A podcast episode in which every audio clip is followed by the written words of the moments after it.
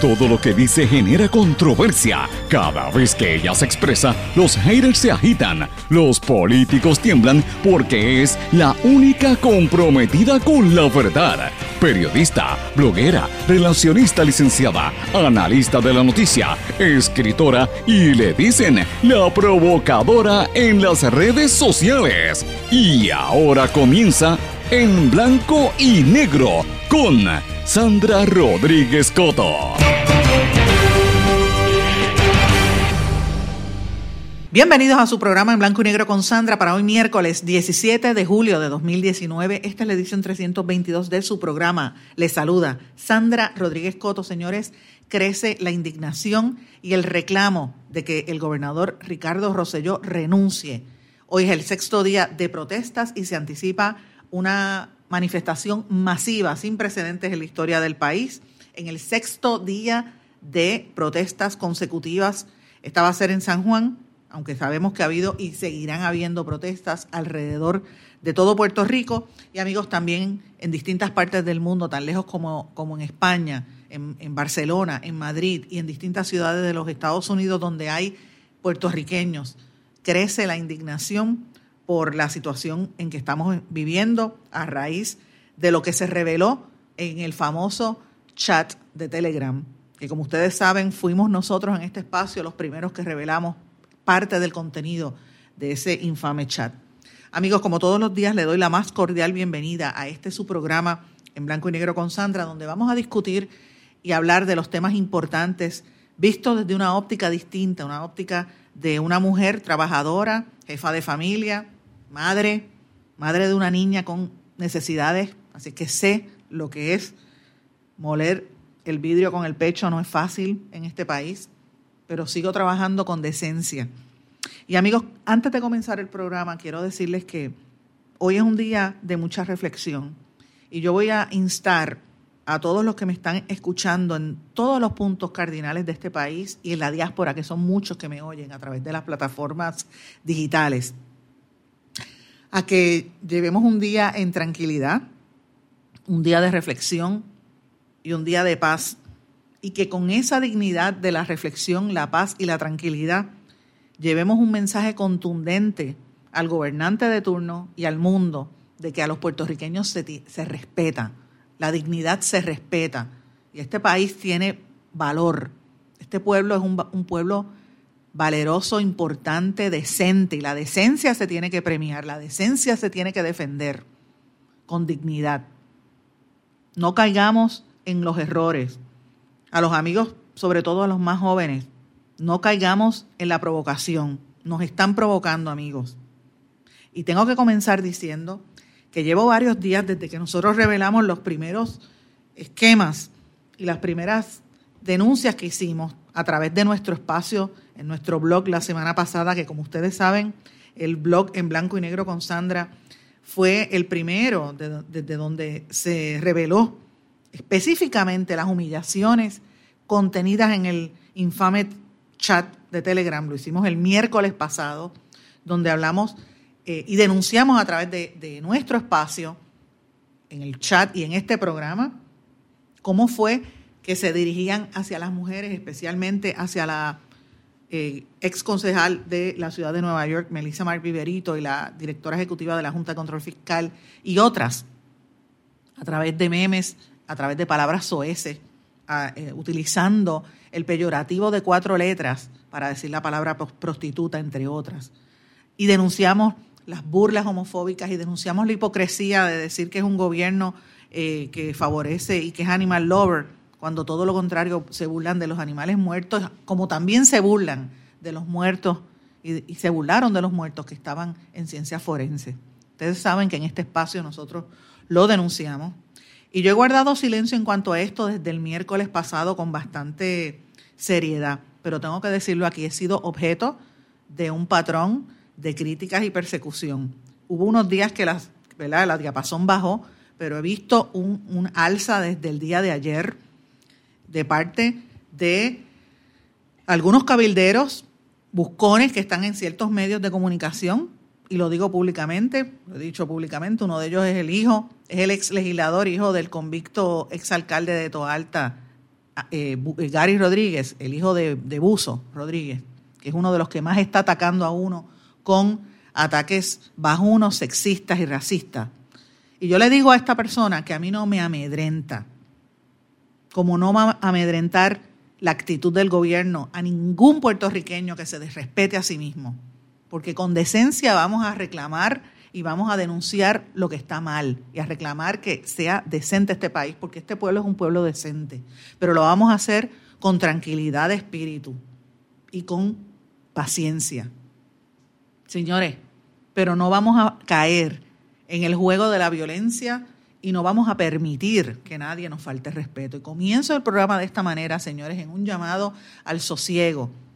Si usted eh, ha pasado necesidad en su vida, usted sabe, las cosas se cogen con calma, un día a la vez. Y hoy es un día de reflexión, es un día donde, vuelvo y digo, hago un llamado a que se manifieste, se exprese libremente la opinión, pero con respeto, con tranquilidad, y no caigan en el juego ni en la trampa de caer en actos violentos. Yo espero que la marcha que se va a llevar a cabo y que vamos a estar allí sea una marcha tranquila y, que todo se lleve dignamente porque los ojos del mundo están puestos en Puerto Rico. Amigos, y comienzo diciendo que ningún gobernante en la historia de este país ha enfrentado semejante presión para que se vaya del poder como el incumbente Ricardo Rosselló. Y esto es este, este, esta actitud del pueblo yo nunca la había visto en la historia, de la forma tan rápida que se ha dado. Y lo que demuestra es el tipping point. Es el momento donde hubo un cambio, desde, el momento donde es como si se hubiese destapado una botella y se salió el genio, porque la gente llevaba molesta por mucho, mucho tiempo contra distintos gobernantes, no es solamente contra este, pero aquí lo que reventó todo fue la actitud homofóbica, sexista, racista, infantil, clasista del gobernador y de su círculo íntimo de asesores que se reveló en el chat de Telegram. Señores, hoy es el sexto día de protestas y como les dije, esta ha sido convocada por, la, por los artistas y por las mujeres, por las entidades feministas. Van a estar una serie de artistas internacionales eh, participando y muchas personalidades que lo vamos a estar discutiendo en el día de mañana y en los próximos días va a ser, y usted lo va a ver a través de la cobertura en los medios electrónicos. Eh, pero señores, muchas cosas están sucediendo que tenemos que discutir en el día de hoy. Desde la Casa Blanca reaccionan a la crisis política de Puerto Rico.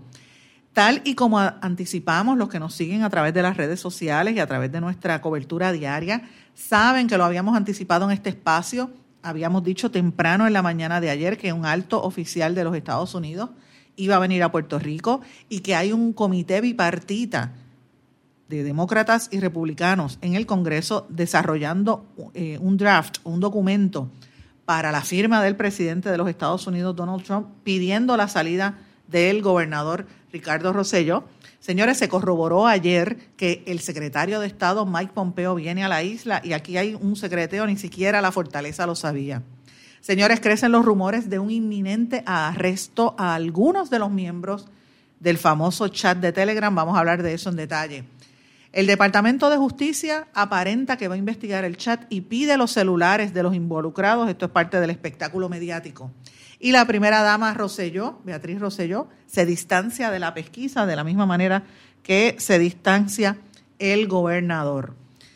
Señores, y con alfombras rojas y protección judicial, en medio de todo esto llega la ex secretaria de Educación, Julia Kelleher, se declaró no culpable. Ustedes saben que ella enfrenta siete cargos de fraude con fondos federales.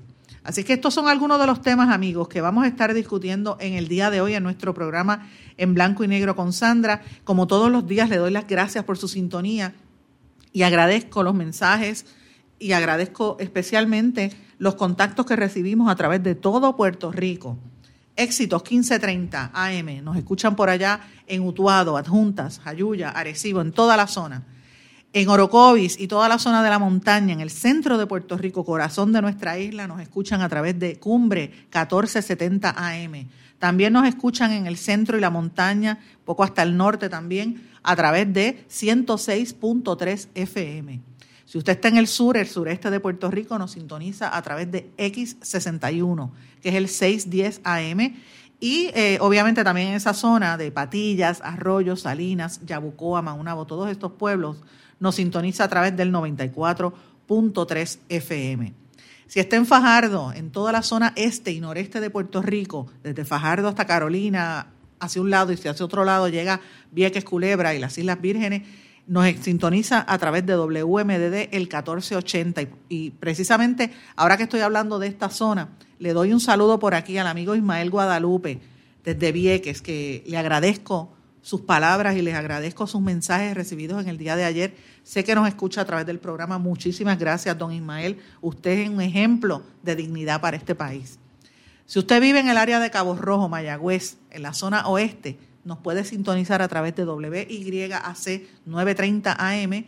Y si está en el área metropolitana, en el norte, en el resto de Puerto Rico, nos escucha a través de WIAC 740 AM, toda la zona metropolitana más que nada. Y como siempre les digo, mi página de Facebook, Sandra Rodríguez Coto, está disponible para escuchar eh, sus comentarios. Me pueden dejar los mensajes ahí, los leo.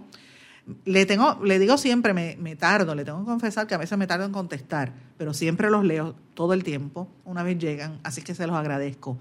En Twitter me puede escribir a través de SRC Sandra o a través del mismo blog en blanco y negro con Sandra, o también, como siempre les digo, a través de las plataformas digitales, servicios de streaming de todas estas emisoras que les acabo de mencionar, señores.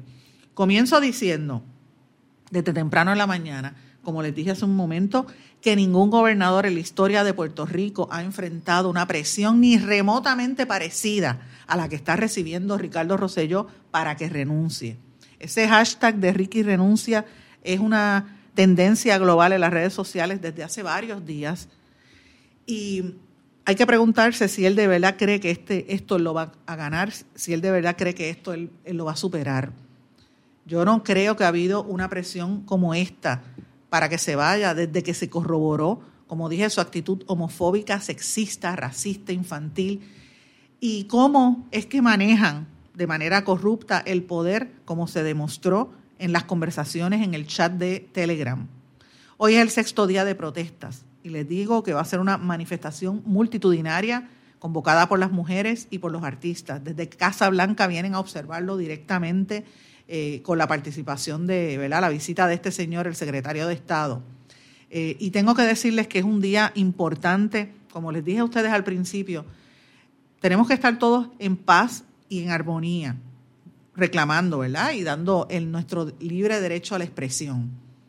Pero a la prensa, a los miembros de la prensa que me están oyendo, hoy más que nunca es imperativo que no se tenga miedo estas expresiones yo se las he dado a varios, las he comentado con varios colegas. El viernes pasado tuve la oportunidad de conversarlo con el amigo Jay Fonseca y, lo entendió y yo le agradezco a Jay que haya adoptado este tema que nosotros le dimos la semana pasada porque y, y, lo ha asumido porque se dio cuenta que es la realidad. Es imperativo que no se tenga miedo. La prensa es más necesaria hoy que nunca antes en nuestra historia reciente, por el momento en que se vive por la economía, por la política y por la crisis que está viviendo este pueblo. Y tenemos que hacer el trabajo y tenemos que investigar, tenemos que denunciar lo que está ocurriendo. Aunque esto conlleve presiones, aunque esto conlleve dificultades y aunque esto eh, conlleve también críticas y hostigamiento y patrón de persecución, como nos pasa a algunas personas que lo hemos estado denunciando. Nosotros tranquilos, recordemos siempre cuál es la función de la prensa y por qué estamos. Pero señores, vamos de lleno a los temas del programa, que es lo importante. Activan a guardias correccionales para las protestas. Un número indeterminado de miembros de la unidad táctica del Departamento de Corrección están activos cerca del área de la fortaleza, eh, aunque ellos no tienen los adiestramientos de la reforma, que se supone que sean requisitos de la reforma de la policía.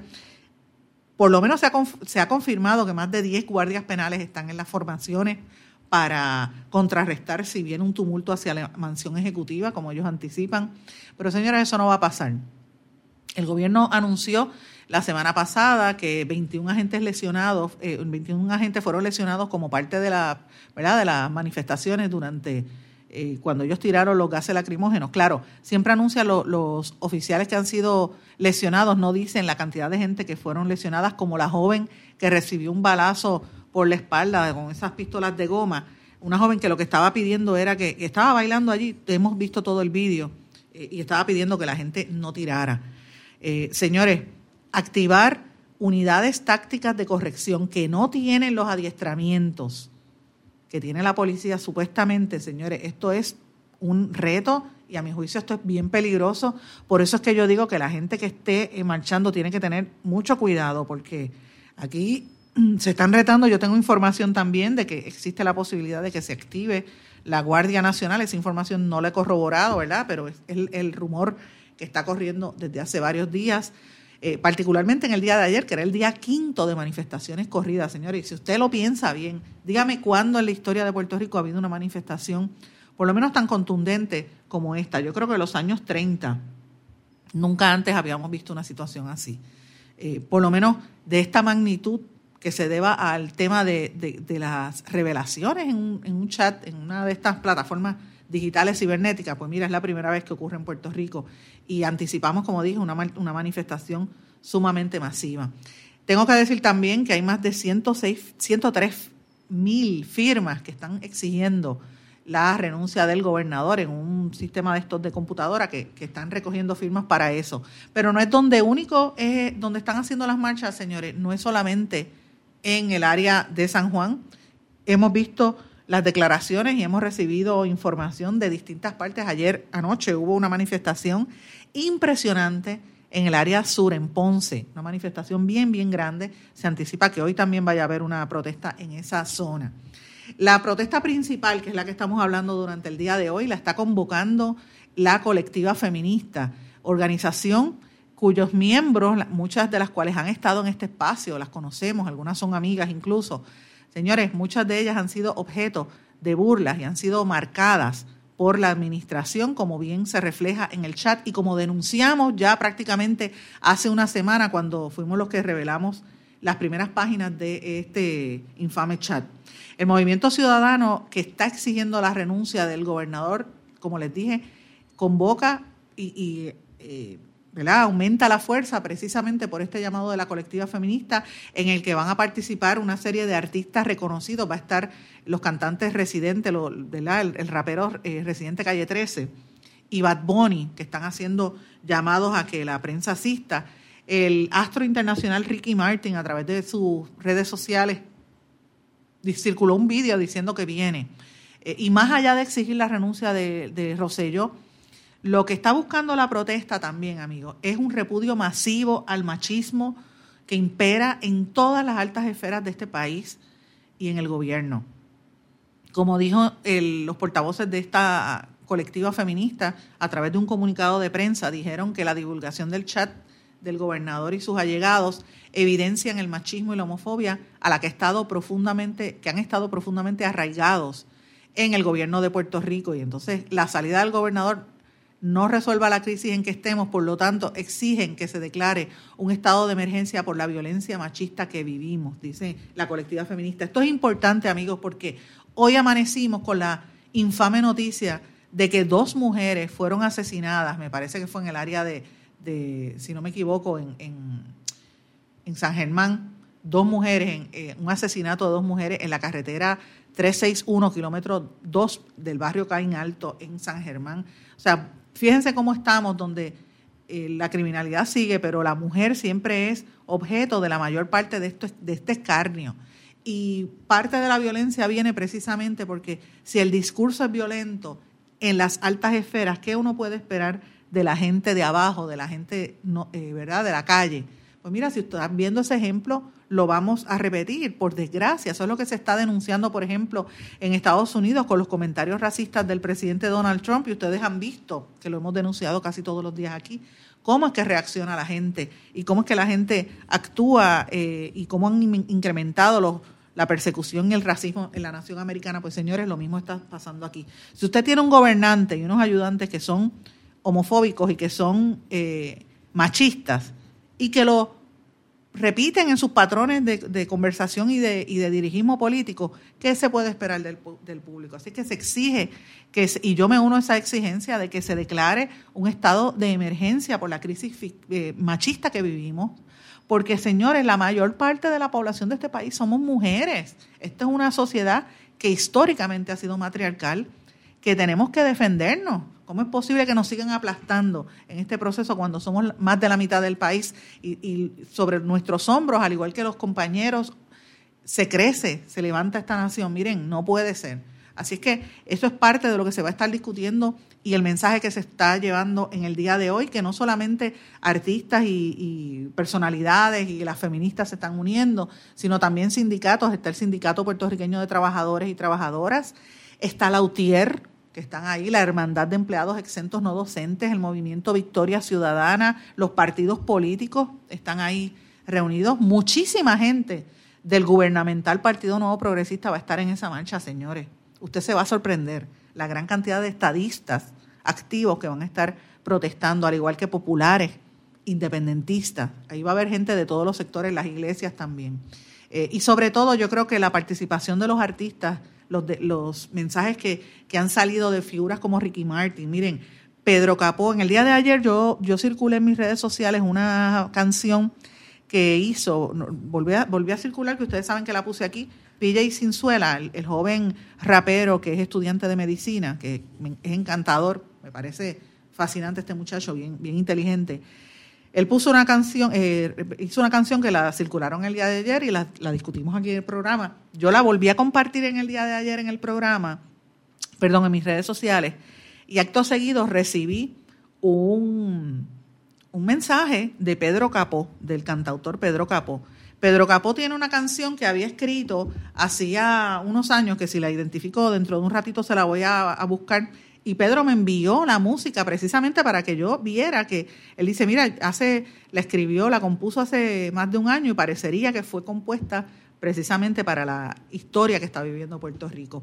Y los artistas se están manifestando de diferentes maneras. Wichi Torres plasmó una obra preciosa de la cual eh, puse una imagen en mis redes sociales, la pueden ver, de, que capta lo que está pasando. Porque siempre el arte se manifiesta. Señores, Tito el Bambino, que ustedes saben que es un estadista activo, amigo del gobernador, su hija era activa en la política. Ayer, la hija de él, eh, Jenalis Fines Smith, anunció que renunciaba a la presidencia de la juventud del PNP en Carolina, precisamente por sentirse eh, ¿verdad?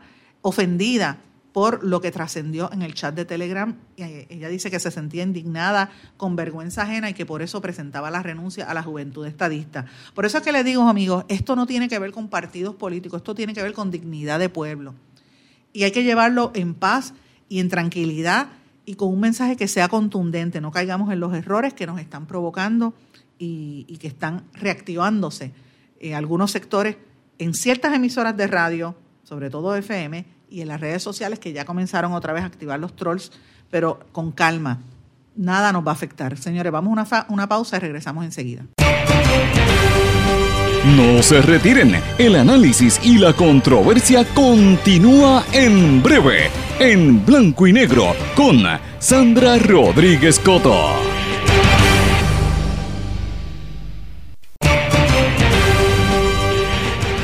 Ya regresamos con el programa de la verdad, en blanco y negro, con Sandra Rodríguez Coto.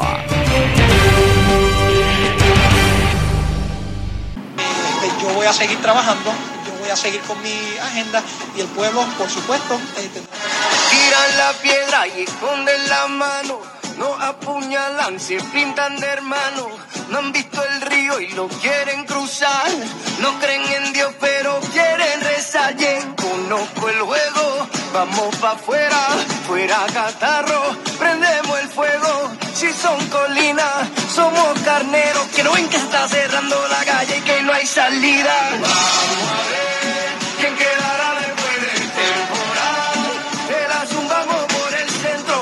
porque aquí estamos despiertos, tira pa'lante, perdemos el respeto.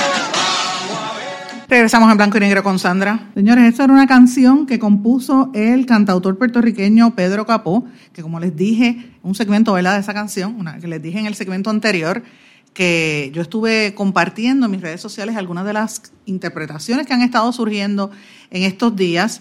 Y eh, obviamente Pedro Capó lo vio y me envió esto Dice que la había escrito, hace poco más de un año escribí esta canción como desahogo de todo lo que nos afectaba en ese momento.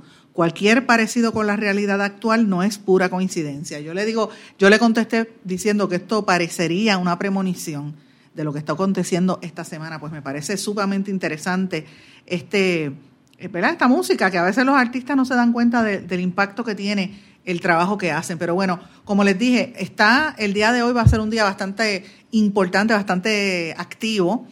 Ya la Casa Blanca, señores, se expresó estábamos esperando a través del portavoz de, la Casa Blanca de los Estados Unidos, Judd eh, Deere, expresó sobre los arrestos y los casos de corrupción que salieron a relucir la semana pasada eh, y dijo que los desafortunados eventos de esta pasada semana en Puerto Rico prueban las preocupaciones del presidente Trump sobre el mal manejo, politización y corrupción, prueban que son válidas. Y dice el portavoz, seguimos comprometidos con la recuperación de Puerto Rico y proteger a nuestros contribuyentes. Ustedes saben que en el pasado el presidente Donald Trump ha hecho unas serias críticas contra los políticos del país a los que acusó de ser corruptos. Así que me parece interesante que esto pues trascienda. Eh, y vamos de lo sublime a lo ridículo, como diría alguno, o de lo interesante a lo ridículo. Usted, usted determinará cuál es cuál. Pero eh, por un lado tenemos estas declaraciones de, Casa Blanca y aquí en Puerto Rico, ¿cómo reaccionan, señores? Nació en Mayagüez el mojito Ricky Renuncia en el establecimiento Off the Wall en ese negocio, crearon una fórmula bien, eh, bien peculiar para hacer un mojito con ese título que se llama Ricky Renuncia, este, donde exige que el, gobernador se vaya. Y esto pues la, lo, lo, lo, preparan, es una bebida de 32 onzas, que es una fusión entre el Sour Mix Home, que lo hacen homemade, un Sour Mix, con jugo natural y ron local. Así es que Habrá que probar a qué sabe esto de Ricky Renuncia, pero por el título nada más a uno a veces yo vi la foto y dije, bueno, me dan ganas de tomar uno, a ver, a qué sabe. Señores, eh, pero pasando ahora un poco, unas noticias un poco más serias. Eh, agentes de la policía, ustedes saben que arrestaron por segunda ocasión a Tito Kayak. Hay información de que a él lo dejaron encerrado durante horas sin comida eh, señores, la policía no se puede exceder tampoco. Aquí, se supone que haya una reforma policíaca. ¿Qué es lo que está pasando? Que la policía no, no hace lo que tiene que hacer. Mira, hay que tener cuidado. Y a los compañeros que están escuchando, a la gente que están en las protestas o que van a ir a las protestas, miren, si alguno de ustedes es arrestado o algún compañero, pues los que quedan afuera tienen que estar pendientes para darlo a conocer y, ver que, las cosas se lleven como Dios manda. Eh, evidentemente se supone que los procesos sean en, paz, pero hay que estar velando, señores. Si este, eh, la alegación es que Tito Kayak llega, parece que lo maltrataron, eh, todavía no lo puedo corroborar, pero aparentemente eh, algo pasó que lo dejaron encerrado un montón de horas. Pues mira, este, hay que ver, y a él lo arrestaron por poner una bandera. Eso fue el otro día allí en el viejo San Juan. Señores, el vicepresidente, esto es importante, el vicepresidente de la Asociación de Policías Organizados, de la APU, me refiero a Gregorio Matías, pidió también la renuncia del comisionado de la policía, Henry Escalera, después de las manifestaciones que se llevaron a cabo en San Juan en, los las otras noches. Dice que lo que corroboramos nosotros en nuestras redes sociales, que la policía recibió instrucciones para tirar gases lacrimógenos durante las protestas. Eh, y eso dejó a varias personas arrestadas, heridas y muchos daños en la propiedad. Y dice que esto fue parte del problema que hay en el mando de la policía, que no está llevando a cabo la, el trabajo como se supone que haga. Así que me parece interesante esto. Nosotros lo habíamos denunciado, otros compañeros periodistas también, que algunos de los productos que se lanzaron en la manifestación y que la policía recolectó, que el gobernador presentó, señores, solamente son vendidos a agencias del gobierno.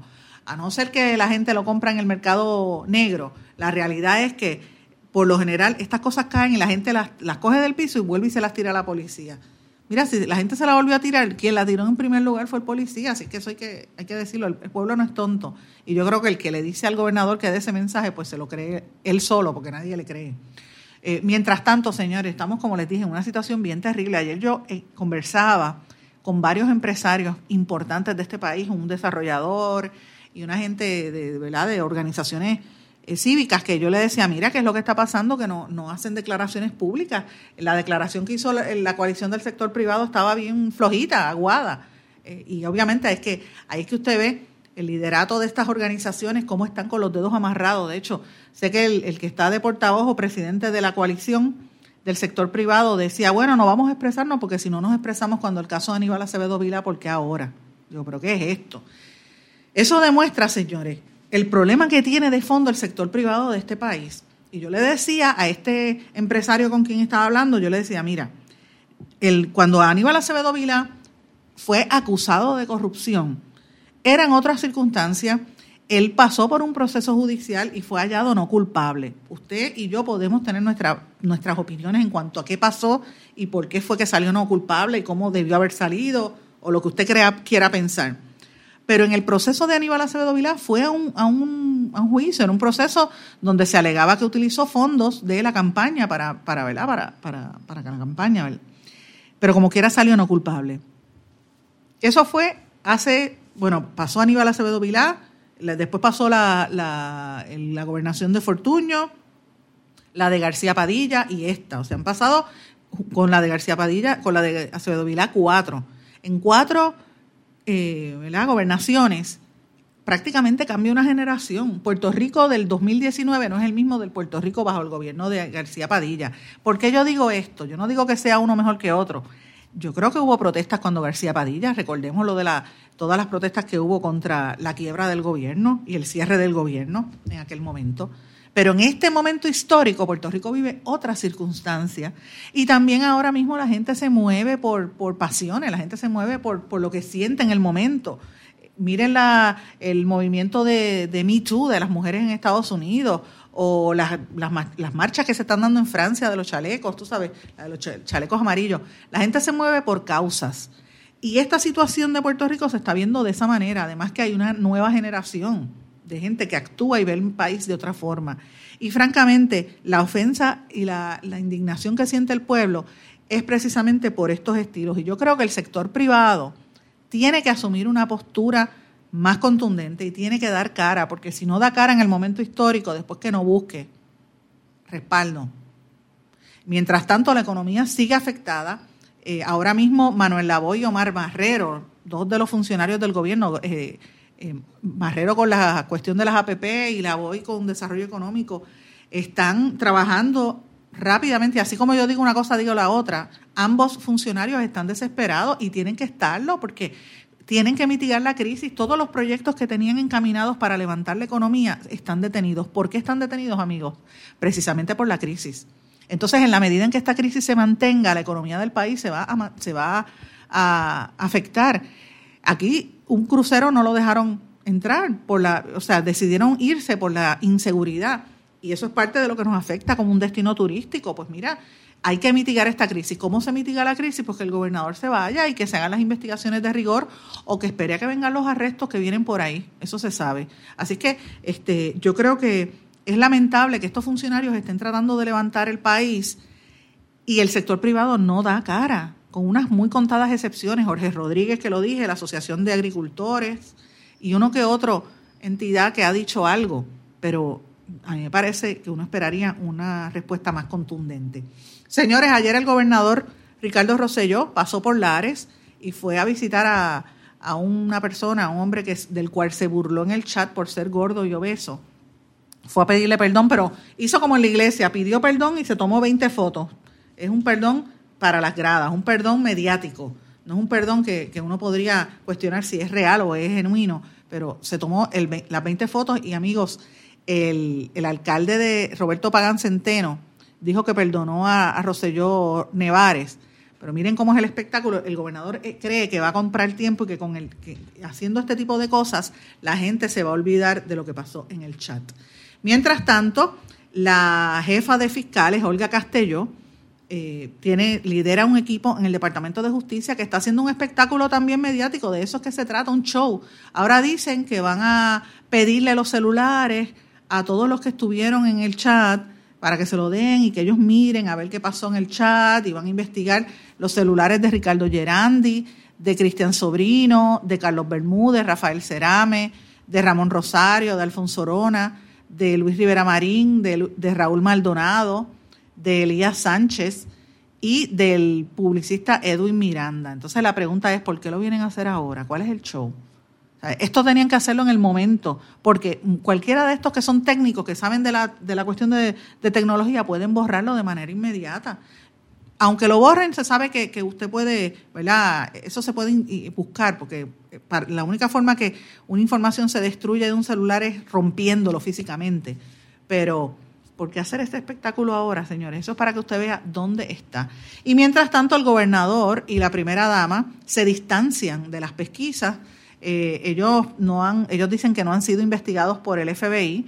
Eh, la pesquisa que se anunció ayer, que nosotros habíamos anticipado en este espacio la semana pasada, y el periódico El Vocero lo anunció en portada, que había una investigación por el, lo que pasó, la recaudación de fondos en Unidos por Puerto Rico.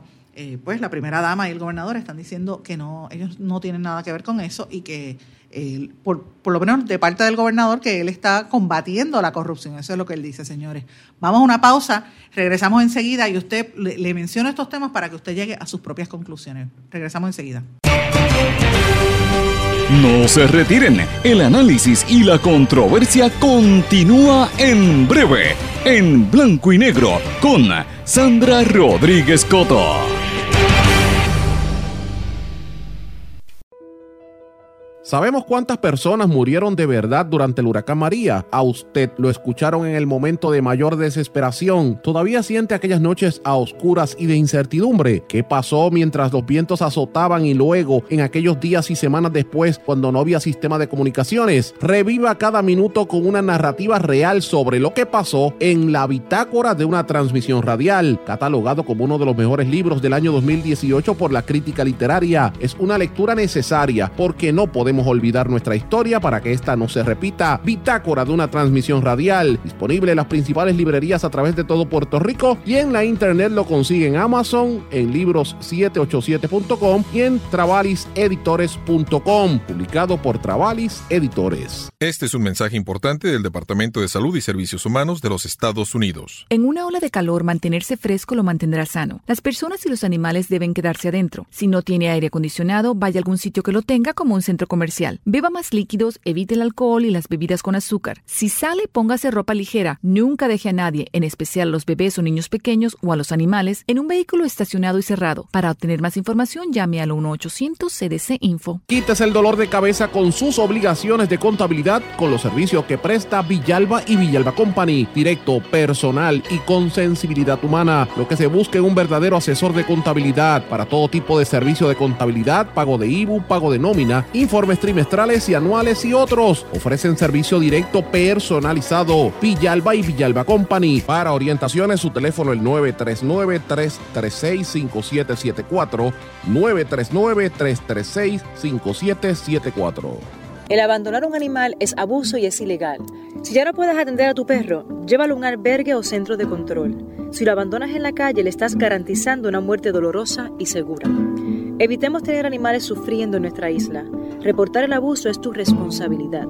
Así que si ves a alguien maltratando o abandonando un animal, llama inmediatamente a la policía al 787-343-2020. Comprométete.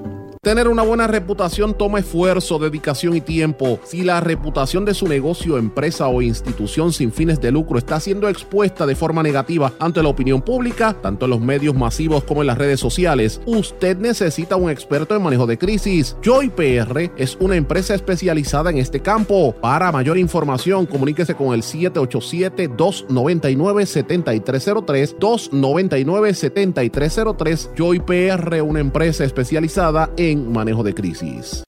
Aspira de Puerto Rico celebra 50 años educando y transformando a Puerto Rico. Lo ha logrado potenciando las circunstancias educativas y sociales que rodean a miles de jóvenes que viven en la pobreza, a veteranos y a poblaciones en alto riesgo. Para información sobre las actividades del 50 aniversario de Aspira de Puerto Rico y sus servicios, llame al 787-641-1985. También puede acceder a www.facebook.com diagonal Aspira de Puerto Rico. Y ya regresamos con el programa de la verdad en blanco y negro con Sandra Rodríguez Coto.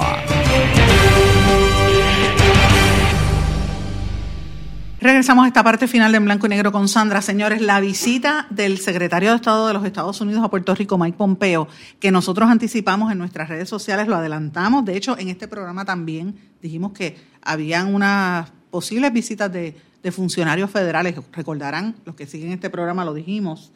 Eh, y finalmente se, se anunció ayer. Pero señores, sigue un enigma. Está en medio de todo este revolú que está pasando Nadie entiende por qué va a parar aquí el secretario de Estado de los Estados Unidos, que casi siempre va a los sitios que están en conflicto y hay unos motivos políticos detrás.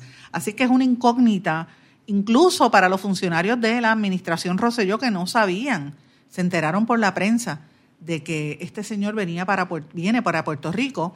Él va a venir mañana, va a reunirse con, miren esto, el personal de asuntos consulares y la oficina de, pasaportes de San Juan. Esto lo, lo confirmó en un, comunicado de prensa el portavoz de esa agencia federal, Morgan eh, Ortagus. Luego, eh, eh, se supone que Pompeo se viaje, porque él va para Argentina y para otros países de Centro y Suramérica. Él en el comunicado de prensa no dice si Pompeo se va a reunir con el gobernador, eh, que casi siempre cuando va a uno de estos países se reúne con los mandatarios, pero obviamente esto se da en un momento donde eh, destituyeron al secretario de Estado, Luis Rivera Marín, que supuestamente lo votaron, dijo el gobernador que lo votó y de momento aparece que está hasta el día 30. Eh, así que él no está y Rivera Marín participó en ese controversial chat. no se sabe si el gobernador va a reunirse con Pompeo, o sea, no se sabe la información. Se desconocía el secretario de la gobernación, Gerandi, dijo que no tenían idea de si iba a ser una escala en Puerto Rico de Pompeo o si se iban a reunir. O sea, es para que ustedes vean qué representa Puerto Rico y, cuáles son las intenciones del gobierno federal. Para mí yo leo esto como que el gobierno federal está dando un mensaje de que estamos aquí, el gobierno de Trump, la administración, para, se detiene en Puerto Rico y dice, estoy aquí, ojo, sé lo que está pasando, pero no le va a prestar atención al gobierno. Esa es la, la la, impresión que me da a mí con esta situación. Los comerciantes del viejo San Juan, ustedes saben que hay mucha gente diciendo que la destrucción hubo, eh, pues les está afectando. Hay varios participantes y, manifestantes que destruyeron propiedad, ¿verdad? Hicieron graffiti y todo. Otros fueron a pintar y a, a corregir. Pero es interesante porque muchos comerciantes del viejo San Juan dicen que los daños que recibieron algunos edificios en las protestas es nada comparado a la situación que se vive en el país por las acciones del presente gobierno. Así que me parece, dicen que es más dañina la corrupción que los grafitis. El exgobernador Carlos Romero Barceló calificó como arrogante a Rosselló, a Ricardo Rosselló, después que saliera lo del chat, pero dijo que todavía no debe renunciar hasta tanto no se seleccione cómo va a ser el proceso de transición. Señores, y mientras estamos hablando de esto, ¿qué pasó? Pues miren, ayer llegó con alfombra roja prácticamente, con protección policial, la ex secretaria de Educación, Julia Kelleher, que enfrenta no uno, sino siete casos de fraude con fondos federales. No podemos olvidar que Julia Kelleher era la secretaria estrella, la mejor secretaria, según decía el gobernador Rosello. Ella se declaró no culpable de los siete cargos federales que enfrenta por su participación en un alegado esquema de fraude eh, ella prestó una fianza de 30 mil dólares que impuso el juez Marcos López después de disfrutar de los accesos privilegiados, porque ella salió de manera privilegiada por el aeropuerto y llegó al Tribunal Federal con una escolta, como si ella fuera mi universo, en la misma actitud arrogante que tenía cuando estaba aquí. Eh, y tuvo esa deferencia hasta que la, vieron los miembros de la Federación de Maestros que estuvieron, eh, de hecho, me, me preocupó un poco cuando la vi porque yo dije, bueno, si le están tirando de esa manera y le gritan de esa forma, cualquier eh, funcionario político tiene que tener cuidado porque la gente está belicosa, la gente está con coraje, la gente está ofendida. Y le gritaban corrupta y un montón de palabras soeces, pero todo corrupta, vete para la calle porque hay, hay dolor, la gente siente dolor de muchos años de presión.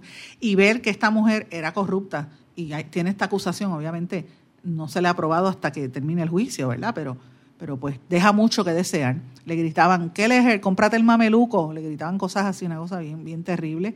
Eh, y obviamente pues hubo un forcejeo con los periodistas para poder entrar al lugar.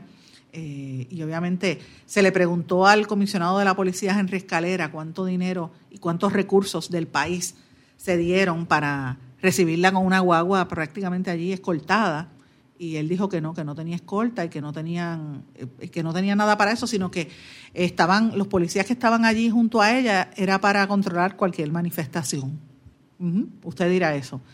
Las condiciones que se le impusieron a Kelleher, Kelleher tiene 44 años, eh, como parte de esas eh, las condiciones, se le confiscó el pasaporte, la restricción de viaje también solamente en, o sea, hacia y desde Puerto Rico y, Virginia, Maryland. O sea, solamente puede viajar de Puerto Rico a Maryland eh, y a Washington, D.C., porque son los estados donde ya pasa la mayor parte de su tiempo y donde viven sus familiares. La fianza, como le dije, fue de, era de 200 mil, pero el juez federal la consideró excesiva porque como ella está desempleada, pues la bajó a 30 mil dólares eh, así que me parece interesante que es una mitad que sería asegurada a, ser entregada en 14 días. Eh, a, eso de las 2 de la tarde de ayer, Kelleher eh, obviamente entró allí y ustedes saben que ella fue acusada, fue detenida el pasado 10 de julio junto a la exdirectora ejecutiva de ACES, Angie Ávila, las hermanas Mayra y Glenda Ponce Mendoza, que eran asesoras, consultoras en el Departamento de Educación, que era la que tenían el esquema con Kelleher. Y este, también estaban, fueron acusados en aquel momento eh, Fernando Scherer Kailet, que es el exdirector de asesoría de la empresa BDO, la que tenía todos los contratos del gobierno, y el que se fungía como si fuese el portavoz del gobierno, pero realmente era un contratista de, de BDO, que era enlace, estaba en todas las reuniones, Alberto Velázquez Piñol, asesor del gobernador. Para que ustedes vean, y volvemos a lo mismo, esos arrestos fueron contundentes porque ACES y Educación manejan más de la mitad del presupuesto de Puerto Rico. Y las dos personas que lo dirigían están acusadas de fraude y de conspiración. Una cosa bárbara. Contra que les expresan, como dije, siete cargos que incluyen conspiración a cometer fraude electrónico, robo de fondos federales y conspiración a cometer una ofensa a los Estados Unidos por el esquema que logró la apropiación fraudulenta de 13 milloncitos de dólares. Cosa terrible, señores.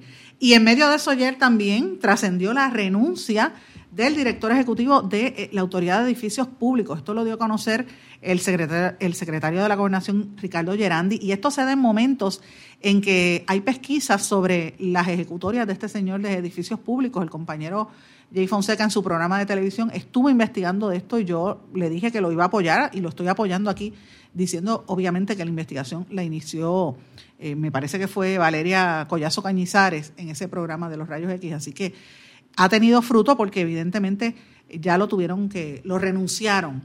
Este fue el hombre que cuando fueron a entrevistarlo no se acordaba que tenía hermanos y familiares y, le preguntaban, oye, ¿usted contrató a un familiar? Ah, no me acuerdo. Ah, pero este no es primo suyo o es hermano. Ah, sí, este es mi hermano, que decía así, para que ustedes vean cómo es el nepotismo y cómo es la corrupción.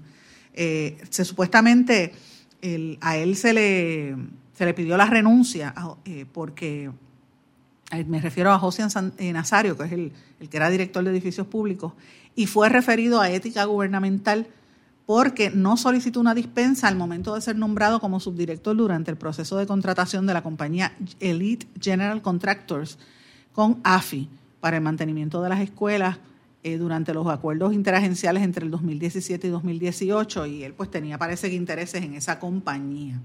Así que me parece interesante esta situación. Señores, y brevemente quiero mencionar algunas noticias cortitas de, Estados Unidos y del mundo que debemos observar en el día de hoy.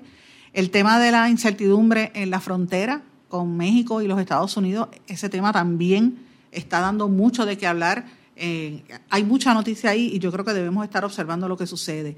También se, dio a conocer en, un informe de Environmental Research Communications que se pronostica que los estados del sur de los Estados Unidos van a sufrir cuatro meses de altas temperaturas al año, como van a va a subir cerca de 40 grados centígrados eh, en esos cuatro meses como resultado del efecto invernadero por el cambio climático. O sea, como ahora se afectó el, el clima, pues cada, cada día los veranos van a ser más calurosos, los inviernos van a ser más fríos, pero ya esto se corroboró.